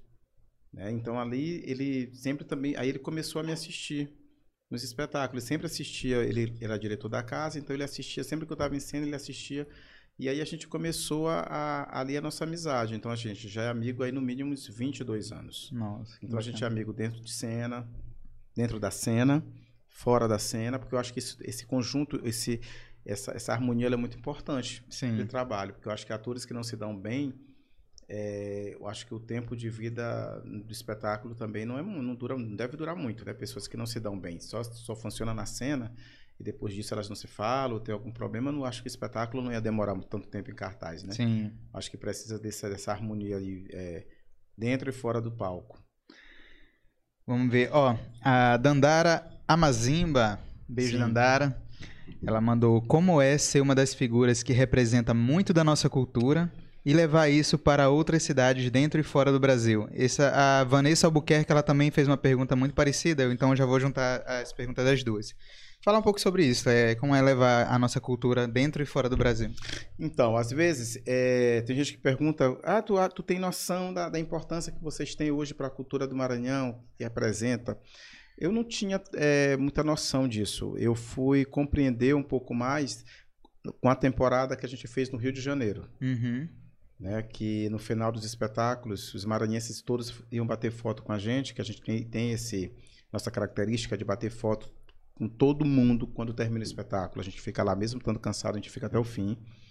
É, porque eu acho que é o mínimo que a gente pode fazer, né? Para retribuir o carinho que as pessoas têm com a gente. Quando é, termina os espetáculos, terminava os espetáculos lá fora, então a gente via muito maranhense que vinha e falava: Nossa, vocês representam a gente, nossa, eu tô matando saudade de São Luís, ah, tu é igual a minha avó, é igual a minha tia. Eu tava, tem, tem pessoas que, que já tem anos que não vêm no Maranhão Aham. mas que aproveitam aquele pequeno momento ali com a gente para viajar e se sentir um pouco em casa. Sim, Então, então isso é representatividade, né? sim. E aí eu- a gente ficava, eu fui começar a ter noção de- do que a gente representava para a cultura do Maranhão. A forma de falar do maranhense, não é do maranhense, não que a gente se- seja dono disso, né? Porque a forma de falar é antiga. A gente só fez colocar isso em evidência. por um, por um momento, né? Sim. Hoje em dia, depois disso, é, outras pessoas já também fazem isso muito bem hoje. Existem até marcas, gente que trabalha com marca de camisa, que, que a gente já fez parceria também, é, com o nome da O Que Pequeno, Mentira Pequeno, é, de faz de doido que pau te acha. Então, assim, expressões nossas que a gente falava, mas que não se percebia e que de repente com o Pão Curva as pessoas começaram a perceber Sim. e valorizar isso. Porque por muito tempo o maranhense tinha vergonha da forma de falar. Sim. E com o, o, o, a Digé e a Clarice, a gente começou a estar falando muito isso e as pessoas começaram com humor ter esse outro tipo de comunicação. Foi levando esse outro tipo de, né, de valorização para a nossa cultura. Então, assim, eu, eu realmente eu achava tudo normal. Ah, Na verdade, eu a gente tenta levar a vida normal como se- da gente do mesmo jeito. Eu continuo comendo nos mesmos lugares, frequentando os mesmos lugares. E as pessoas, às vezes, elas chegam para mim e dizem, poxa, tá aqui. no-" Eu adoro comer no Mercado Central, por exemplo. Uhum. Né? Eu adoro comer mesmo. Hoje mesmo eu almocei lá. E as pessoas, às vezes, veem a gente no mercado, aí, uma, aí dizem, meu Deus, mas tu tá comendo aqui. Ai, eu não acredito que tu tá aqui, sabe? Tem essa coisa de as pessoas se assustarem da gente estar em alguns lugares, mas a gente leva a vida normal. Mas essa representatividade, eu fui perceber é que ela estava mais aguçada, assim mesmo, quando eu fui viajar. Quando a gente estava fazendo em São Paulo, no Rio de Janeiro, em qualquer outro lugar que a gente faz, que encontra um maranhense e ele vem e diz isso pra gente sempre, né? Ai, que bom que vocês aqui representam a gente. E aí a gente fica muito orgulhoso de saber que a gente está no caminho certo, né? De fazer o que a gente gosta com responsabilidade e elevando a nossa cultura, que é muito bom. Sim, maravilha. O arroba o Johnny Santos perguntou qual o processo de criação de um personagem. Olha, para eu criar de Gé, é, a, a gente parte muito da observação. O ator ele tem que ser, ele, o ator ele tem que ser um observador, tá? Independente da, da, da técnica, tem que, né, tem, que- tem que estudar aquilo que você se propõe a fazer. Se você vai fazer o drama, se você vai fazer o humor, é interessante que você entenda o humor que você está fazendo, porque vai te facilitar muito isso. Mas a observação, ela, ela é primordial para o ator, né? E, a e ter a capacidade de trazer essa observação para a cena. Porque tem muita gente que ela vê, mas ela não consegue captar isso, Uhum. né? De, de trazer para para si essa experiência. Então, assim, a composição da personagem, ela parte mesmo da pesquisa também, de, de, de observar. Se tu vai fazer um... Eu, eu, quando dizia, ah, vou fazer a de gema mulher popular. Então, a primeira coisa que eu fiz foi pesquisar como uma mulher popular se veste. Então, assim, a mulher, a, a senhora do bairro, do, do, do Fumaceu, da Madre Deus, do, do, da Guarda da Operária, elas se vestem, de, elas são mais coloridas Sim. né? E, e de preferência e, e, e, a, e a mulher preta, então, ela, ela traz isso mesmo da cor, né? De, de- do estampado, que é uma, uma coisa que a raça negra adora, cores, né? Sim. Exuberante e tal. Então eu busquei isso dentro da Digé, né? Porque eu tinha algumas tias que usavam bobs na cabeça, que eu, eu tinha uma, eu- que, que ela que, que quando chega ocupa todo logo aquele espaço, é bom dia, aquela alegria, e abraça o neto e carrega e, e tal. Tinha uma amiga nossa, uma tia que nos visitava, que quando ela chegava, ela só faltava me partir ao meio, me apertava. E, meu Deus, que ela gostava muito de mim e tal. E, ela, e quando ela chegava, ela fazia uma festa. Então eu peguei logo isso, né, dessa coisa de, ei, não sei o quê, e, e é uma alegria só. Então, assim, a gente tem que ter essa observação, né, do corpo, de como anda, de como fala, de como essa personagem agiria. Então, assim, tudo isso é a pesquisa. Trazer essa pesquisa para ir montando esse personagem. Antes de tu começar no teatro e começar a trabalhar nessa área, tu sentiu alguma, alguma facilidade, assim, em pegar trejeito das pessoas? Sempre. Assim, isso daí eu sempre, apesar de. Eu sempre fui, até hoje, eu tenho uma facilidade muito grande de, de olhar a pessoa tá observando e depois imitar a pessoa, assim. Porque, Do nada, assim, assim, eu- às vezes eu não consigo. os às vezes eu não consigo dizer assim, ei, tu lembra de fulano de tal? Aí diz assim, quem? Mina aquele, qual? Aquele que fala assim, hum", aí tá, aí, aí já imita todo mundo, meu Deus, aí já vira aquela molecagem. Mas assim, eu sempre tive essa facilidade de, de absorver o, o- o movimento do outro, né? Eu tô te perguntando isso porque, assim, eu. é, na minha casa, a gente não teve muito esse incentivo de. de essa parte artística, né? Tipo assim, ah, teatro e tal. A, a minha, é, minha família sempre foi muito assim, ah, tem que fazer concurso. É, mas, é, mas, mas, isso é uma característica, eu acho que de todo mundo. Assim, é muito difícil uma família que, que, que incentive a pessoa a fazer. Eu, pelo menos, quando cheguei pra mamãe, que ela, porque eu, eu, eu ficava muito em casa e ela dizia: tem que trabalhar, menina, vai fazer alguma coisa. A Rua Grande tá bem, porque eu fui criado na Madre Deus, próximo da Rua Grande. Então a mamãe dizia logo: pega teu currículo, leva numa loja, tu tem que fazer alguma coisa. Esse ah, tem que trabalhar, não sei o quê. Quando eu disse, mamãe, eu consegui, eu tô fazendo curso no teatro de recepcionista lá. Teatro, meu filho. Tu não tinha outra coisa para fazer. Como ela fala calma assim, ela, teatro, meu filho, tu não tinha outra coisa para fazer. Aí eu disse assim, mamãe, assim, ô meu filho, mas esse negócio vai dar dinheiro. então assim, ela ficou assim. Depois, quando, eu, quando ela viu que não tinha mais jeito, hoje em dia ela apoia, ela vai pra rua, se ela encontra até um brinco pra Digé, ela traz. É mesmo? Filho, ela me deu um brinco. Eu fiquei, olha, meu filho, que eu, que eu, que eu encontrei pra Digé. Ela me deu um presente outro dia pra Digé, um, alguma coisa, um, um tecido pra fazer um lenço, não sei. Mas no começo também ninguém quer, porque realmente é difícil. Fernanda Sim. Montenegro, outro dia alguém perguntou pra, pra, pra grande Fernanda Montenegro que qual o conselho que ela dava a filha, minha filha quer ser atriz, parece que o pai perguntou, ela disse que ela dizia para ela não ser. Cara, né? Atriz, que era muito difícil ser, porque fazer teatro é abrir mão de muita coisa, não é fácil. Sim. Então, assim, só voltando àquela pergunta, depois a gente volta para essa. Tá. Você perguntou da responsabilidade de, de representar, né, e, e tal. Às vezes, é, é a única não preocupação, mas às vezes eu fico sem graça quando o pai chega para mim e diz assim: Ei, meu filho quer fazer teatro, porque ele olha para um couve, ele é louco por vocês, ah, ele quer fazer teatro, não sei o quê, e todo animado. Onde é que eu boto meu filho para fazer teatro e tal, assim? Mas porque às vezes, às vezes as pessoas olham o sucesso de determinado trabalho, determinado artista, e ele fica inspirado para fazer aquilo e ele acha que é muito fácil, uhum. mas não é. Esse é o erro do jovem. É? E às vezes a pessoa ela entra assim, tanto que quando entra para fazer o curso de teatro, entram 20 pessoas, no final do curso tem três. Nossa, é. Porque muita gente acha que vai entrar no curso de teatro, já no outro vai... dia ele já vai estar no palco, ele quer saber, não, quando é que eu vou estar, quando é que eu vou estrear, quando é que eu vou ser ator. E não é, tudo é um processo, né? Sim. né?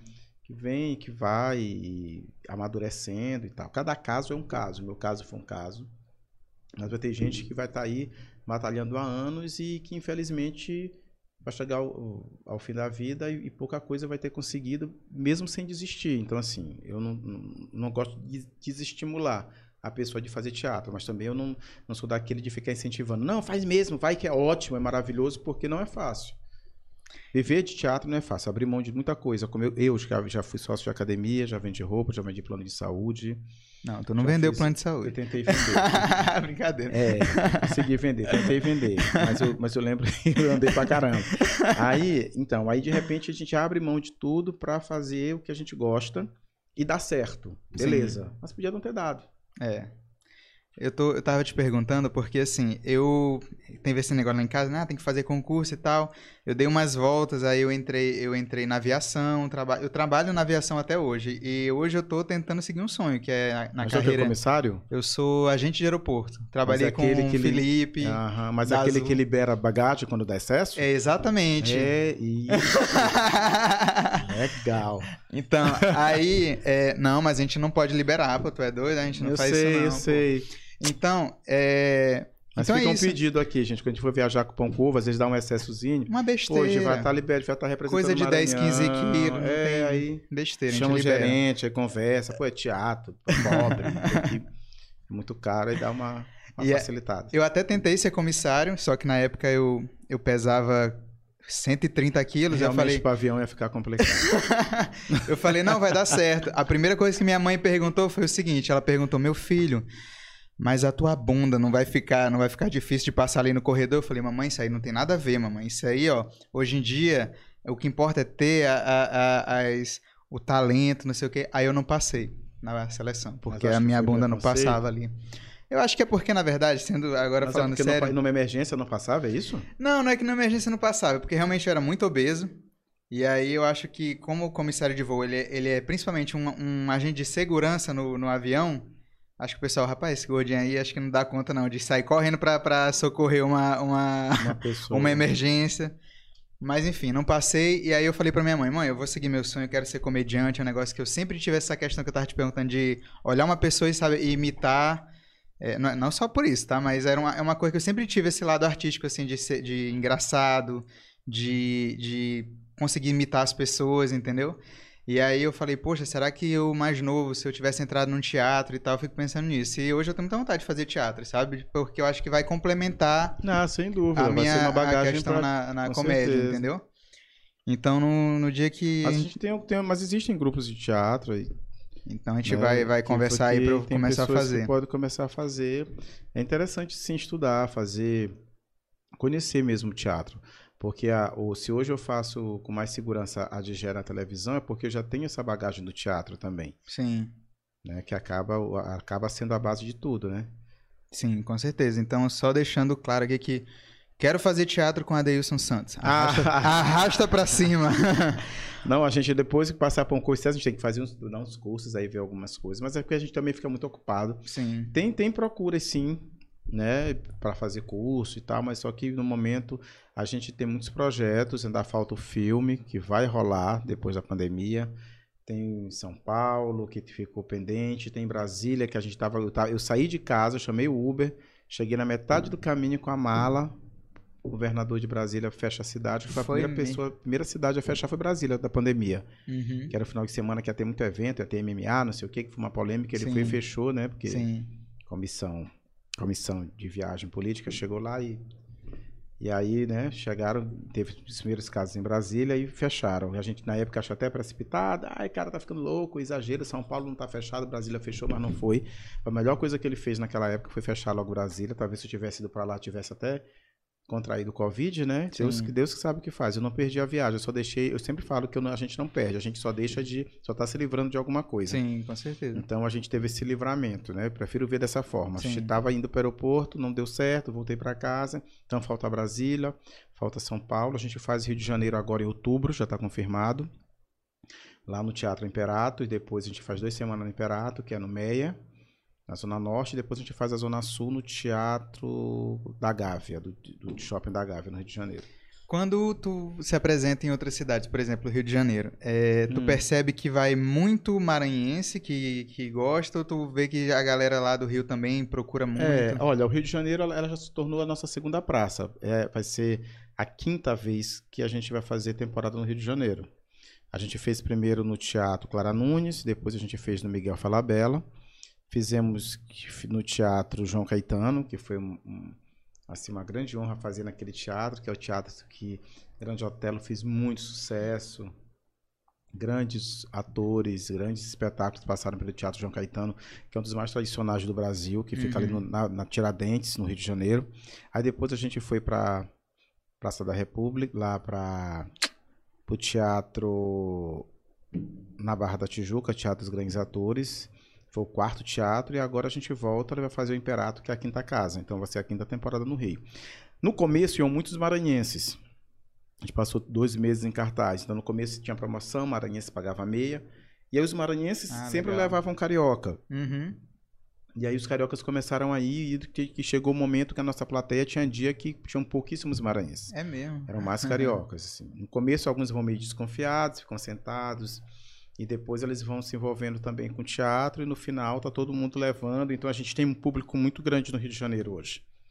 Caramba, Que curte massa. pão com ovo. Que legal. Bem legal. O, o arroba Otton Júnior X perguntou, é uma pergunta bem parecida, eu acho que tu até já respondeu, mas como Hum. foi o processo de criação da Digé em específico, né? O Johnny perguntou de um personagem e, a- e o Otton tá perguntando da, da é Digé. a parte da pesquisa mesmo, É. do comportamento, do arquétipo do personagem, né? Isso, isso daí. Só que assim, o, o- o- no começo, o- na verdade, o personagem nasce e depois ele vai sendo lapidado, no nosso caso. Porque, diferente dos outros espetáculos, os personagens, nesse caso, eles nascem antes do texto. Uhum. Porque geralmente o personagem sai do texto, né? Existe ali, tem um autor do espetáculo, e lá tem os personagens, aí convida os atores para dar vida a esses personagens. No nosso caso foi diferente, a gente criou os personagens e depois virou espetáculo. Uhum. Mas só que aí no começo de gera de um jeito, hoje em dia ela é de outro. No começo eu não usava bob. Eu lembro que nas primeiras in- intervenções eu não usava bob, eu ainda tinha algumas roupas do, do, do outro espetáculo que eu adaptava. César pegava as roupas da irmã. Porque César, ele vem do drama, né? Ele fez muitos outros personagens. E aí o drama, depois que ele, que ele foi trabalhar com... Ele já fazia comédia, que o Chico, que ele fazia no Catirina era comédia. Mas, assim, vestir de mulher e fazer teatro era, foi a primeira vez. Então ele não tinha roupa nenhuma, ele não tinha nada. Uhum. Então tudo que ele pegava era da irmã dele. o salto e a, a, peruca improvisava. Então, assim, elas, elas, eram bem feinhas mesmo no começo. e aí, com o tempo, elas foram ganhando o, o, as suas né, características que ficaram. As pessoas, elas, elas chegavam a te falar assim, pô, por que, que tu não usa um, bob? Chegou a ter alguma é, coisa? É, a gente teve uma assessoria do Chico Coimbra, que tu é muito novo, não sei se tu conheceu o Chico. Mas Chico Coimbra foi o maior estilista que teve no Maranhão. Hum. Foi uma das primeiras pessoas do Brasil a trabalhar com a fibra de Buriti, que hoje em, ah, dia, hoje em dia tem grandes estilistas que trabalham e tal, mas acho que mais falta esse, esse, esse reconhecimento para o Chico Coimbra enquanto artista, porque foi um cara que pesquisou muito sobre a cultura do Maranhão. E Chico Coimbra, ele nos deixou ainda muito jovem, 60 e poucos anos. Ele deu, deu essa orientação para a gente no começo. Então, essa, a história do Bob eu tinha já esse Bob lá em casa, que era o lenço, com os Bobs costurados, e outro personagem de uma outra peça. E, e, ele disse assim: não, tudo em Digé, nada em Digé é brega, tudo fica over. Ela pode usar tudo. Então, assim, sempre abusa das cores e tal. Ele deu essa orientação pra gente no começo.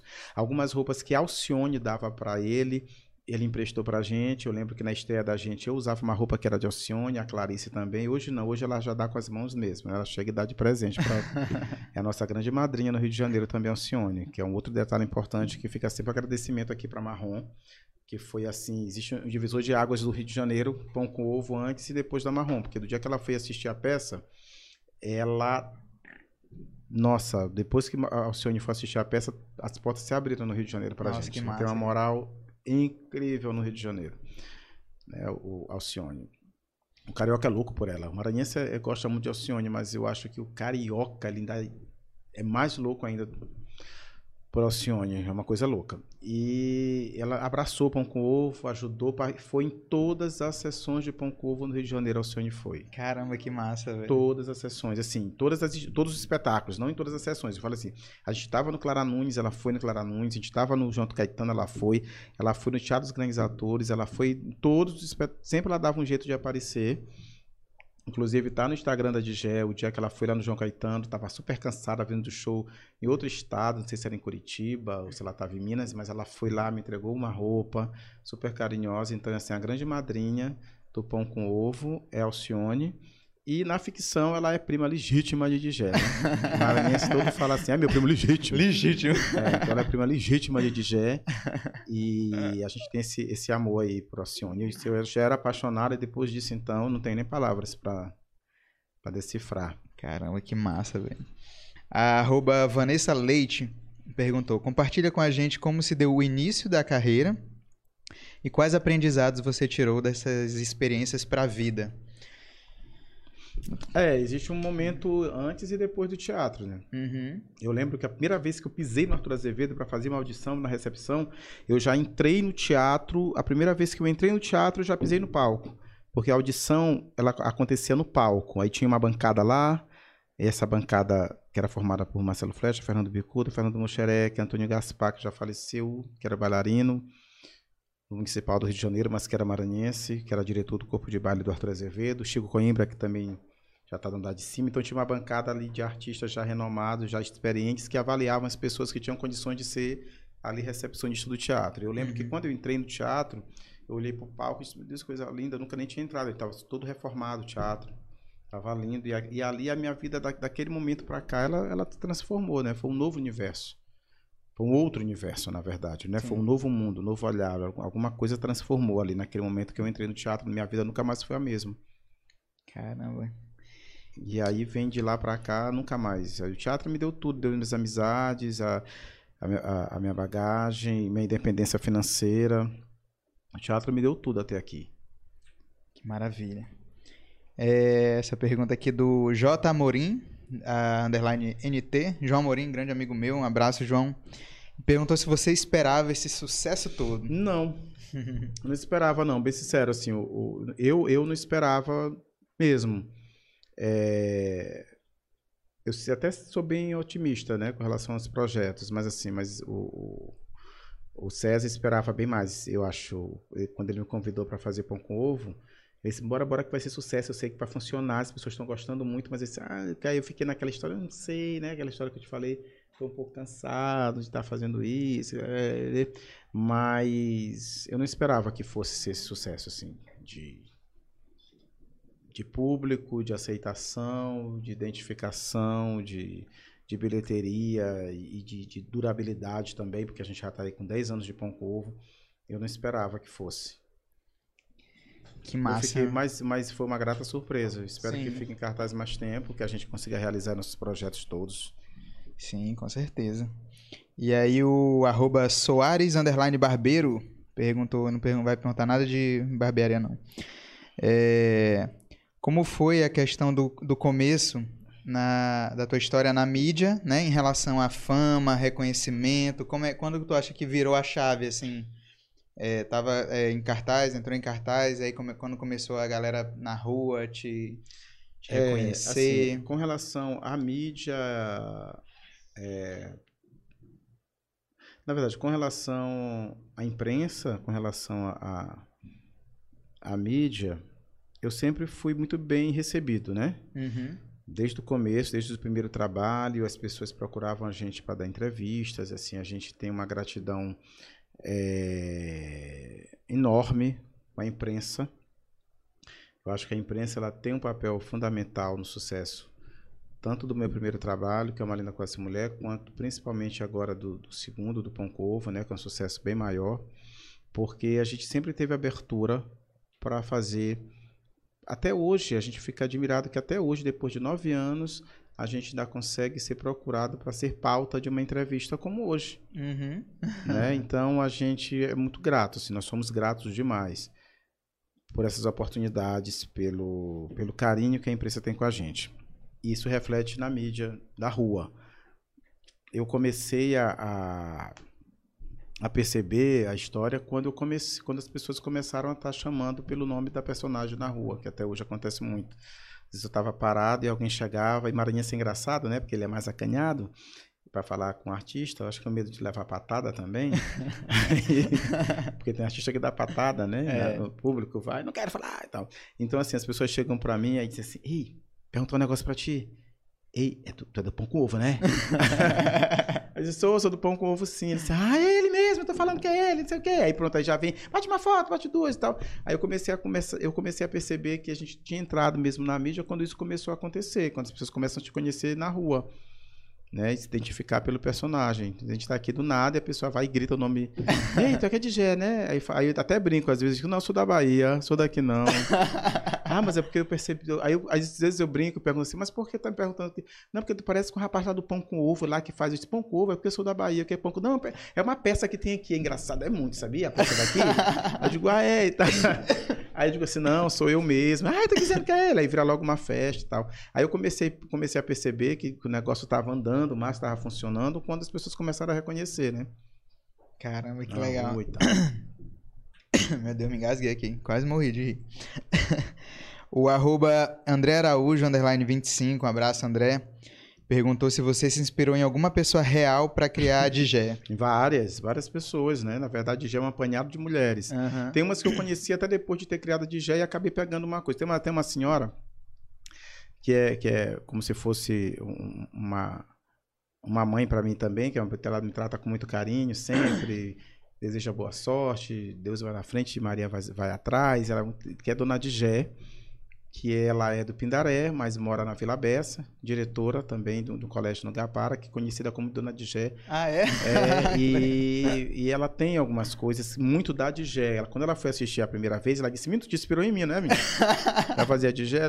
Na verdade, quando eu, eu conheci, o, o, o minha, fiz amizade mesmo com Dona Digé, já existia a Digé. Mas depois disso, muita coisa da Digé eu acabei pegando Entendeu? Uhum. Como assim? Porque a Digela, os personagens, Digela e Clarice, elas, elas têm vida própria. Então, assim, elas, elas vivem mesmo o cotidiano, elas podem frequentar qualquer coisa, elas podem vender qualquer coisa.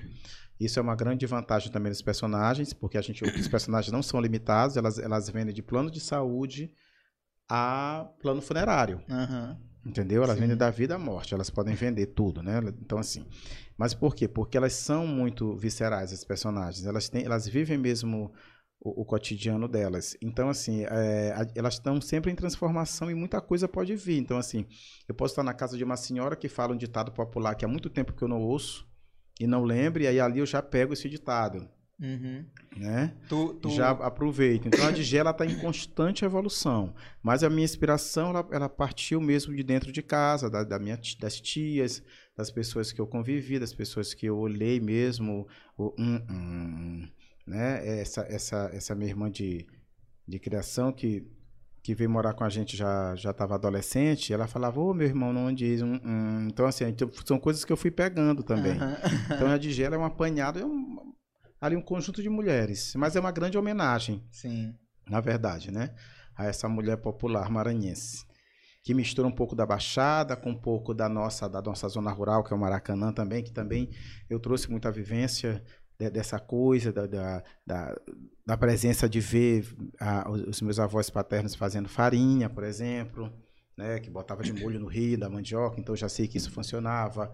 E aí tem a história, minha mãe tem uma coisa de quando tá chovendo, ela cobre o espelho e cobre o espelho com medo de trovão, que vou raiva, sabe? Minha avó também, mamãe tem isso. Meu filho, cobre esse espelho sei o que, a história da Semana Santa, que lá em casa não se fazia zoada, a mamãe não gostava de ligar o som porque perturbava Jesus, que estava com dor de cabeça. Então tinha essa história que a gente realmente não apanhava Sexta-feira Santa, a gente ficava livre para fazer o que queria, mas no sábado. Vinha em dobro. Vinha em dobro. Porque na sexta-feira. Então, essas coisas assim do dia a dia que a gente foi pegando.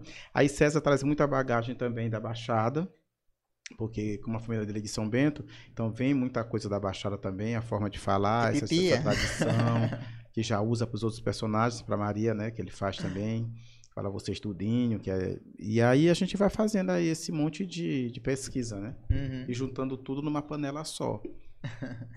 é, a gente está ao vivo no Instagram, né? Tá ao vivo no Instagram? Tá ao vivo no Instagram. É. Ah, que legal. Se alguém quiser mandar um, um, beijo aí, alguma quiser pergunta. fazer alguma pergunta, vamos aproveitar se você acha que faltam atores maranhenses no drama e se os humoristas são mais valorizados.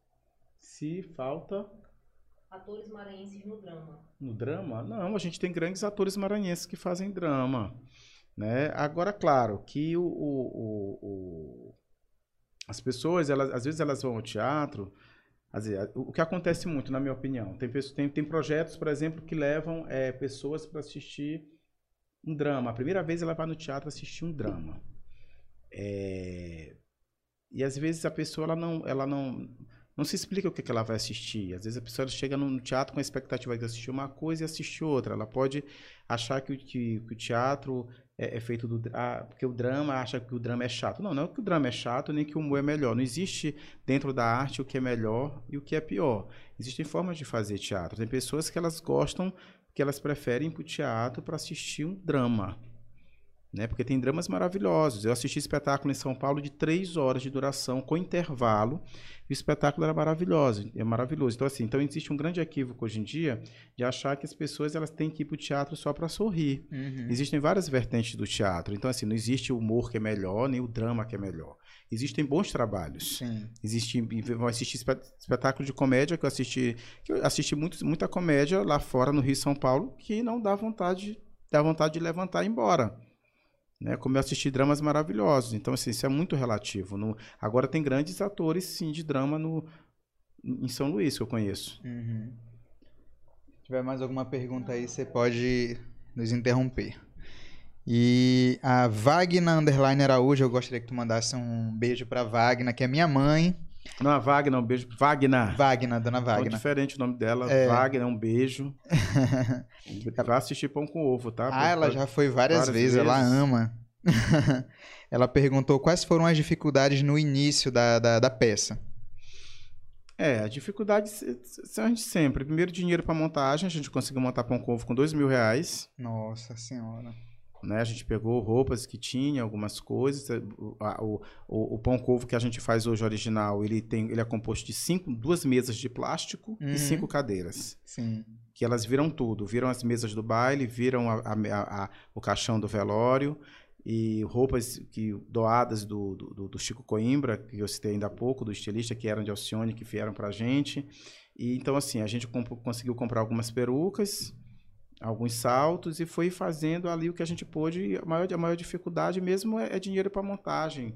Porque, assim, como o projeto era nosso, então a gente não tinha atores convidados. Tinha o Charles Júnior, que eu não posso deixar de falar também, que foi uma peça fundamental também para a criação, que era o Zé Maria. Sim. né, que por questões particulares acabou saindo, Uhum. que também as pessoas perguntam muito, ah, teve briga, vocês saíram, tem gente que diz, não, não não teve briga, apenas ele ele tinha outros planos para a vida dele, que o teatro não não estava inserido nesses planos e ele pediu para sair. Mas é uma pessoa que a gente se dá muito bem, que eu gosto muito, é um grande amigo que a gente construiu ao longo do, do- desses 10 anos do Pão com Ovo. Mas a maior dificuldade mesmo é essa, né? Era de montar e o resto foi experimentar e ver se funcionava. Não se pode ter medo. É uma, um- Sim. assim, o o medo ele não existe para quem faz teatro. É sempre uma grande é, interrogação. Será que vai abrir, abrir a cortina e as pessoas vão gostar do teu trabalho ou não? Então, acho que essa é a grande magia do teatro. A gente não sabe se vai. É um jogo, né? Então, Uhum. como um jogo, a gente pode entrar, ganhar a partida ou perder. Ele nunca está ganho. Uhum. Mesmo para pão com ovo. Porque, às vezes, também é- há muito esse engano de dizer assim, ah, porque o, tea- o espetáculo é, é um sucesso, então sempre que vocês vão fazer pão com ovo, vai funcionar a plateia. Não, teve plateia no Rio de Janeiro, em, em São Paulo também aconteceu isso, de, de uma plateia extremamente paulista, 100% paulista. As pessoas não conheciam os personagens, não conheciam a forma do Maranhão de falar. E aí a gente vai para a cena e se joga. E aí mesmo que a gente faz o espetáculo com mais garra ainda, que é para conquistar essa plateia. Então assim, o jogo ele, não, ele nunca está ganho. A gente nunca, o, ator nunca pode entrar em cena e falar assim, ah, eu já ganhei, vou chegar lá, a plateia está conquistada. Não, é um jogo. Então tudo pode acontecer. Caramba, que. E já aconteceu de. É curiosidade mesmo, por exemplo, nesse que tu falou de São Paulo, né? Hum. É, te apresentar e sair triste, alguma coisa do tipo assim, tipo, poxa, hoje o show não foi legal. Já, já aconteceu sim, de da gente fazer o, o- um, espetáculo. Não precisa ser em São Paulo, não, mas aqui mesmo de fazer um espetáculo, pô, mas hoje não, não, não foi legal. Mas assim, mas às vezes. é, Mas isso não pode. A gente. Muito raro isso acontecer, né? Uhum. por algum motivo, a pessoa pode estar.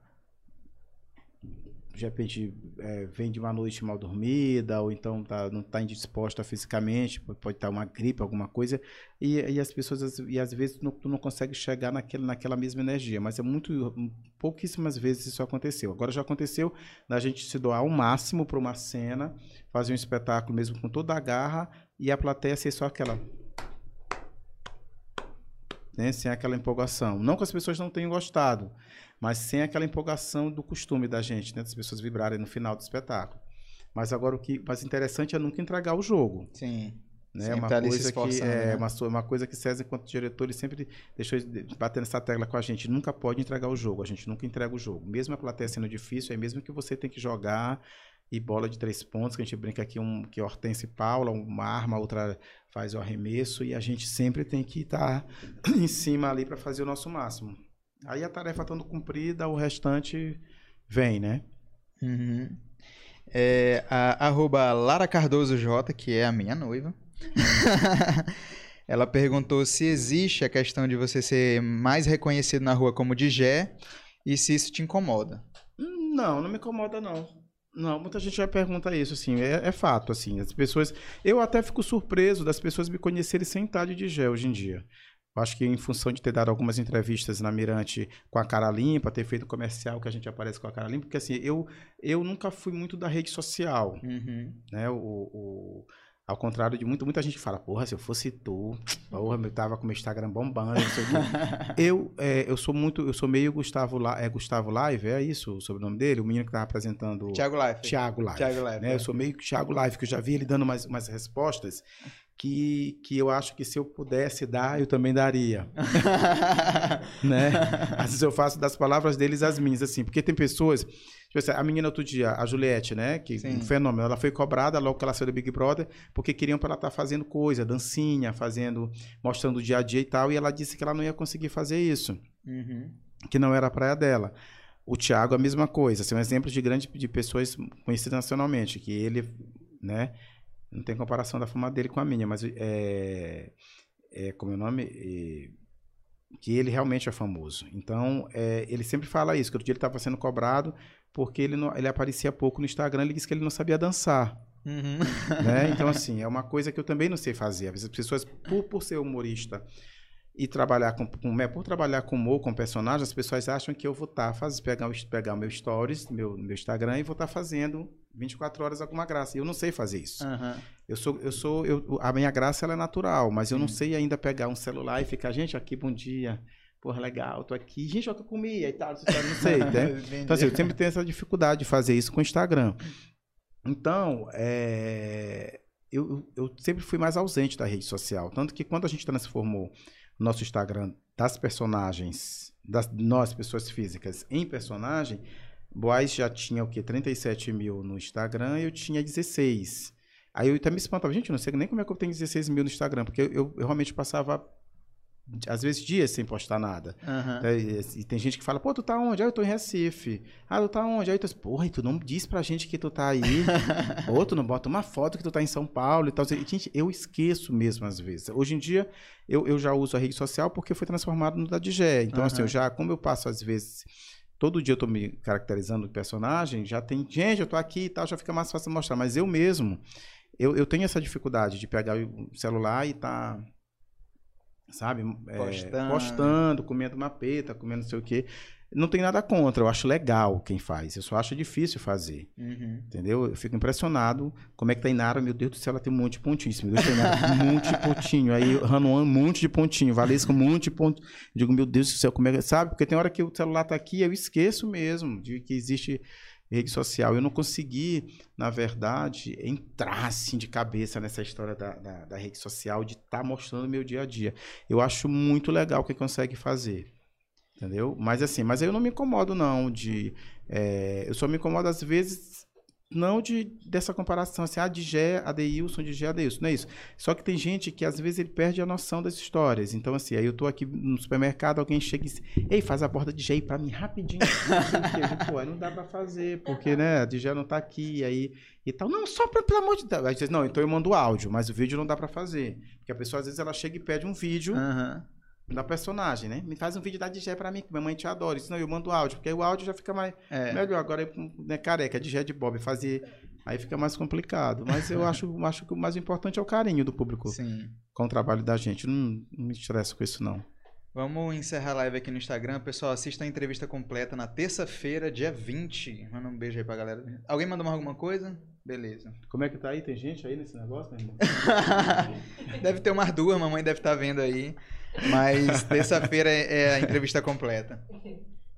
É, Menino, vambora. e, e Adeilson, deixa eu te perguntar uma coisa. Hum. É, por que, que, a, que, a, que o pão com ovo ainda não tá na Globo? Porra, mano. Eu não ac- Cara, tu me tirou de casa pra perguntar isso. Não, porque eu acho que. Porque eu acho que o quê? Não, Pô, tanta, porque tanta é- coisa pra perguntar e tu me tira de casa pra perguntar isso. Por, Por- que, que Pão com Ovo não tá na Globo? Eu acho que a galera Não, tem Tá, curiosidade. massa, tá na hora de terminar a entrevista. Valeu. Não, pô. E, pô, eu perguntei alguma coisa. Normal, pô. Pessoal, isso foi um corte fake. Adeilson. Ter dado por grosso também. Ada- Adeilson não ficou bolado, Não, mas. termina aí, tu chamou de quê? De Adar. Gente, é uma coisa que eu queria também falar. Gente, meu nome é Adeilson, mas me chamam de Adailson. Adilson. Adelson virou piada isso no Pão com Ovo, sabia?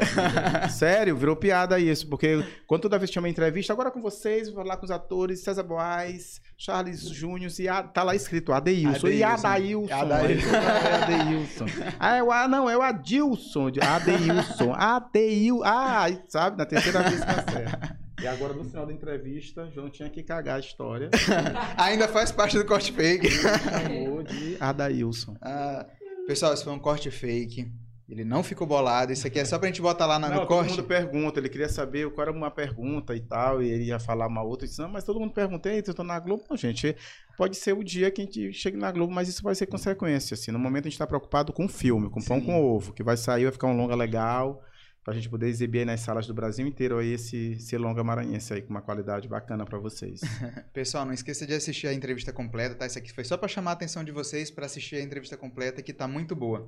Adeilson, pra finalizar a nossa entrevista, é, primeiramente agradecer, adorei a participação, foi Ah, maravilhoso. obrigado. Também peço desculpa porque a gente já tava cá dentro. O João tava tentando cavar essa entrevista faz tempo.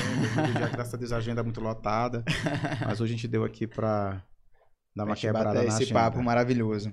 E que você desse uma dica pra galera que tá começando no teatro, na comédia, uma dica pra galera que tá começando. Olha, a dica é estudem, tem que estudar bastante, né? Tem que se dedicar, tem que abrir mão de muita coisa, porque não é fácil fazer. Mas se realmente é, foi esse a, a foi essa o, a, a, sua vocação ser artista, vai em frente, não desiste não, né? Tem que batalhar aí. E graças a Deus hoje tem muitos outros caminhos para chegar até o público, né? Tem a internet aí que é uma ferramenta maravilhosa para estar tá mostrando o seu trabalho. Antigamente era pior, porque às vezes tinha, né, tinha um talento, mas não tinha onde mostrar. Sim. Às vezes o cara estava num lugar que não tinha é, nem como chegar a alguém com o seu trabalho. Hoje em dia, em qualquer lugar do mundo, com apenas um celular, com uma câmera, a pessoa mostra ali seu trabalho, alguém já gosta, chama. Tem grandes pessoas aí trabalhando aí por conta né, de ter mostrado o seu trabalho na internet. Mas não pode desistir. O conselho que eu dou é não desista, tenha certeza que é isso que você quer ah, eu quero fazer teatro, então vai fazer teatro, né? Não é fácil, mas aí se tu realmente for a tua praia, você vai conseguir alguma coisa. Adeilson, muito obrigado. Nossa entrevista obrigado, foi maravilhosa. Shazam. Pessoal, se inscreve no canal, siga arroba Caçando Conversa Podcast, siga arroba Digé. Digé Pão com Digé Ovo. Pão com Ovo. Também tem um pão, faça inscrição no canal do Pão com Ovo, Pão com Ovo Oficial. A gente está buscando mais inscritos aí para poder ser monetizado. E, pessoal, se inscreve no canal e muito obrigado. Até a próxima.